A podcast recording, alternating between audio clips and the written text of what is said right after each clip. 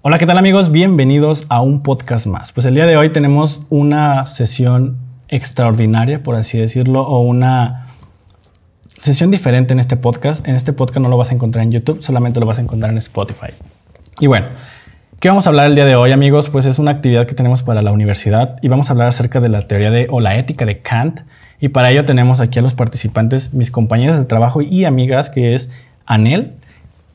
También tenemos a Nancy y a Denise. Saluden, amigas. Hello. Hola.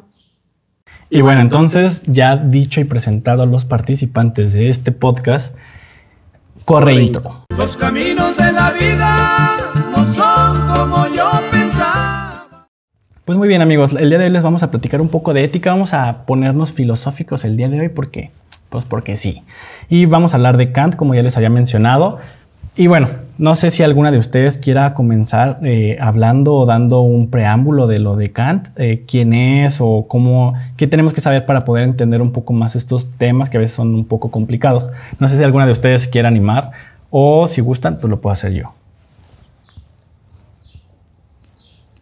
Bueno, tampoco se peleen, ¿eh? Yo no sé nada. Pues si yo nada más sé que habla de la mentira. Ok. Bueno, les voy a dar un pequeño preámbulo para que inicie esta conversación. Creo que las dejamos aquí Mira, ya con la experiencia anonadadas con lo del podcast. Así que pues iniciamos. Como ven, yo tengo aquí definido, o bueno, dentro de mis puntos interesantes cuando estuve leyendo un poco de Kant, eh, yo creo que hay dos puntos importantes, no sé ustedes cómo lo ven ahorita que les platique esto. Para entender a Kant debemos entender estos dos puntos que les menciono. El número uno que para mí, después de saber este punto, cobró más sentido su, su manera de pensar, su ética, que Kant fue representante del criticismo y precursor del idealismo alemán en las épocas que la Alemania nazi estaba empezando a agarrar peso. Y también la otra cosa que cabe mencionar es importante para entender a Kant es las consecuencias de una acción son impredecibles. Él siempre decía eso. O sea, si yo voy a hacer algo, lo que pase después es impredecible.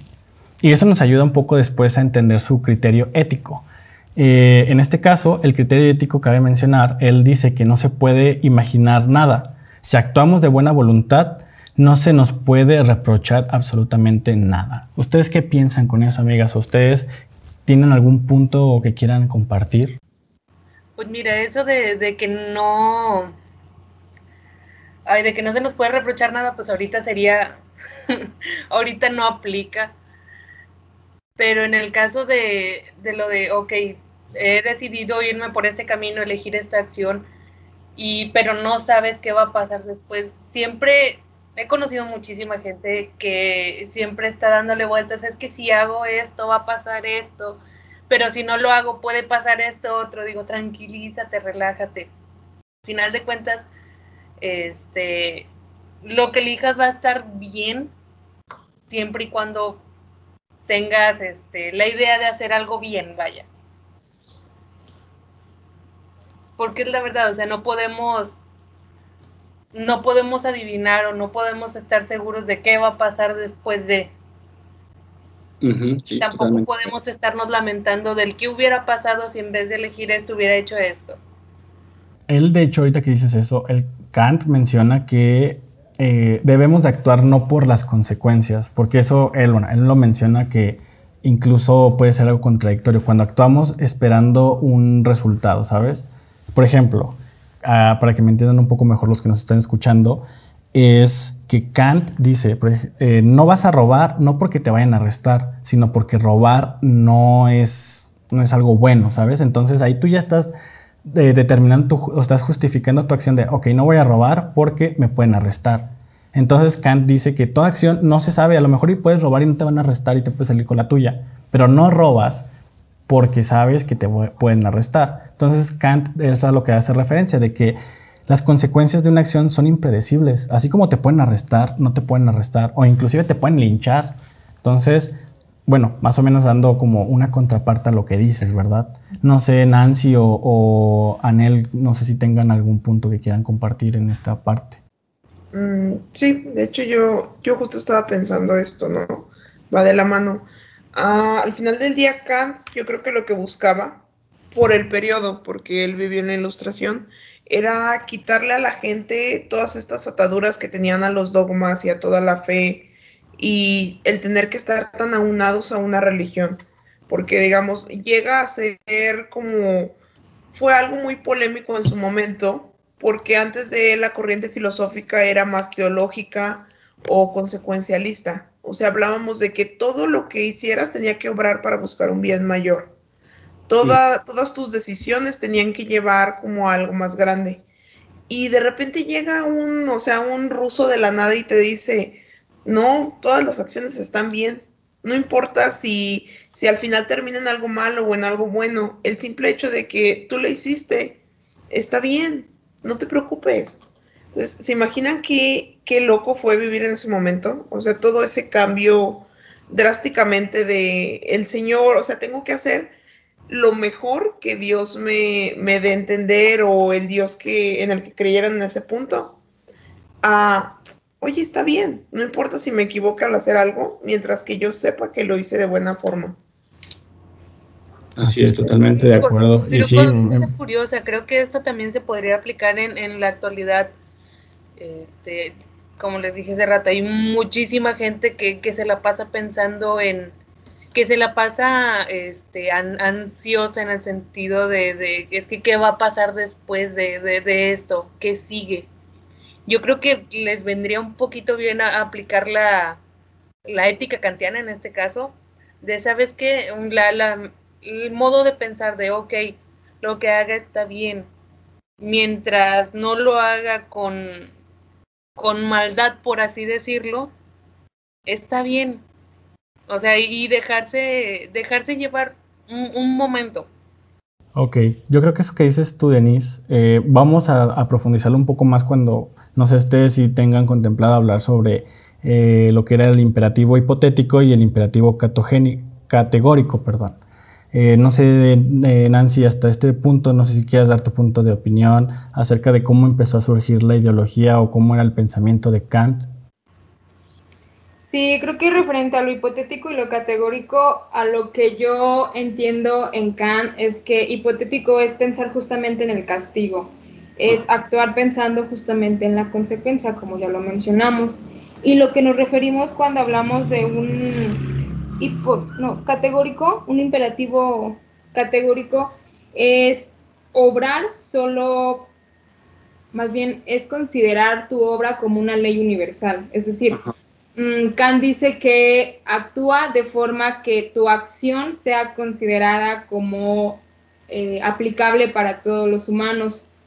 Por ende, no puedes utilizar a ningún ser humano para realizar o llevar a cabo un fin. Ningún ser humano es el medio para que puedas llegar a cumplir una meta objetivo. Entonces, eso se convierte en una ley universal que tu acción sea considerada aplicable para todo y cada uno de nosotros sin llegar a dañar a nadie. Y creo que algo había leído acerca de eso, de que Kant fue hasta cierto punto el quien empezó las pautas de lo que ahorita como conocemos como dignidad. Eso que estabas diciendo ahorita, de que de todo mundo tiene, tiene dignidad, debe ser dignificado y para ello este, debes de respetarlo y de no usarlos únicamente como un vehículo, como decías tú, para llegar a, un objetivo que tú quieras. Ahorita, antes de, antes de profundizar más en este tema, está bien interesante porque sí, él es precursor de ciertas ideologías, sobre todo para los, lo que era, lo tomó la CNDH o la Comisión Nacional de los Derechos Humanos y los Derechos Humanos como tal. Antes de profundizar más en eso, ustedes me gustaría platicar con ustedes sobre las éticas formales, porque también es algo muy mencionado cuando hablamos de Kant. Eh, en este caso, por ejemplo, yo, si gustan, puedo empezar con esta parte. Eh, de las éticas formales, primero, ¿qué son? ¿Alguien de ustedes sabe más o menos o tiene alguna idea de qué eran las éticas o qué son las éticas formales?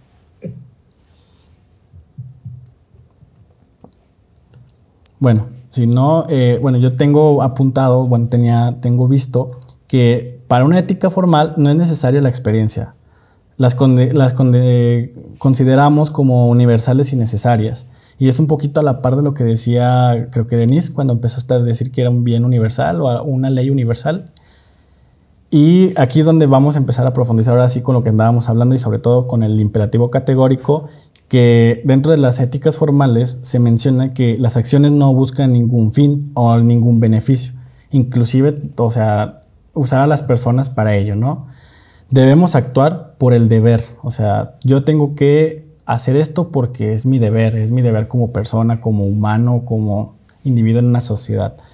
Y también Kant menciona que la felicidad no es considerada un deber, a comparación de otros pensadores también que mencionaban que la finalidad de muchas cosas es llegar a la felicidad y luego le dan su interpretación de felicidad, ¿no?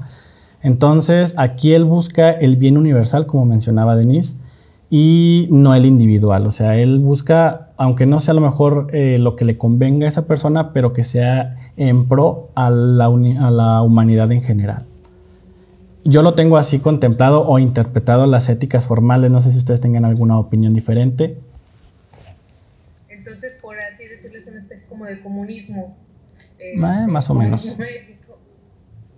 Más o menos. O sea, no es tan así, pero por eso les digo que, que de ahí se surgió esta idea, el, idealismo alemán de por ahí del, de los 40, de los 30, 40, cuando fue, está en su apogeo también el, la época nazi, ¿no? Y si se fijan, porque ellos tenían esas tendencias de pensar en eso, o sea, la raza aria y todo eso que tenían ideologías los alemanes. Entonces, no sé, eh, Anel o, Nancy, si tengan algún punto en común o, algo en contra de acerca de esto que les menciono de las éticas formales. No, de hecho yo, yo también sabía sobre las éticas materiales, que son todo lo contrario, y es como sobre lo que Kant fue disruptivo en su época, porque literal, pues las otras éticas te piden que para alcanzar la felicidad individual, la colectiva y el placer, tienes que obrar como de la mejor manera posible y, se sacrifican a un bien mayor. Entonces, eso, eso es como lo que recuerdo un poco de las éticas. Sí, sí, es, es, que les digo, bueno, esta parte de éticas formales creo que es importantísimo porque si se fijan te da como el primer parte aguas para entender ahora sí lo que hablamos del imperativo hipotético y el imperativo categórico. Y bueno, ya para terminar, entonces, eh, como habíamos dicho que ya mencionamos lo que era el, el imperativo hipotético, que en pocas palabras es tomar la decisión o actuar de acuerdo a las consecuencias que pudieran suceder. Como les mencionaba, ¿no?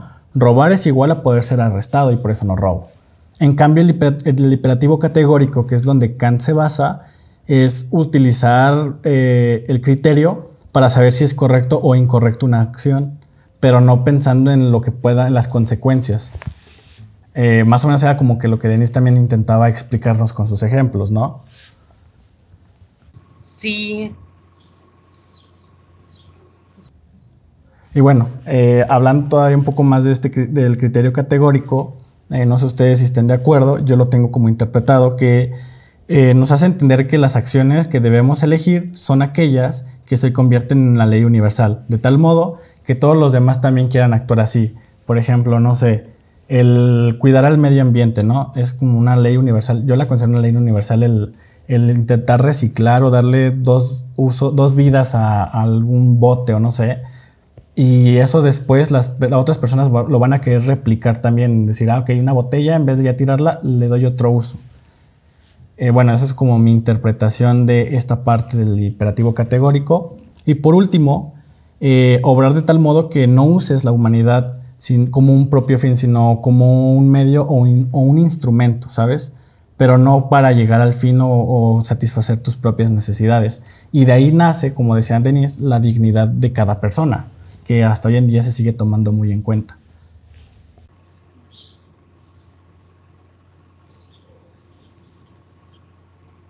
Las dejé sin palabras, no, hombre, haciendo por fe.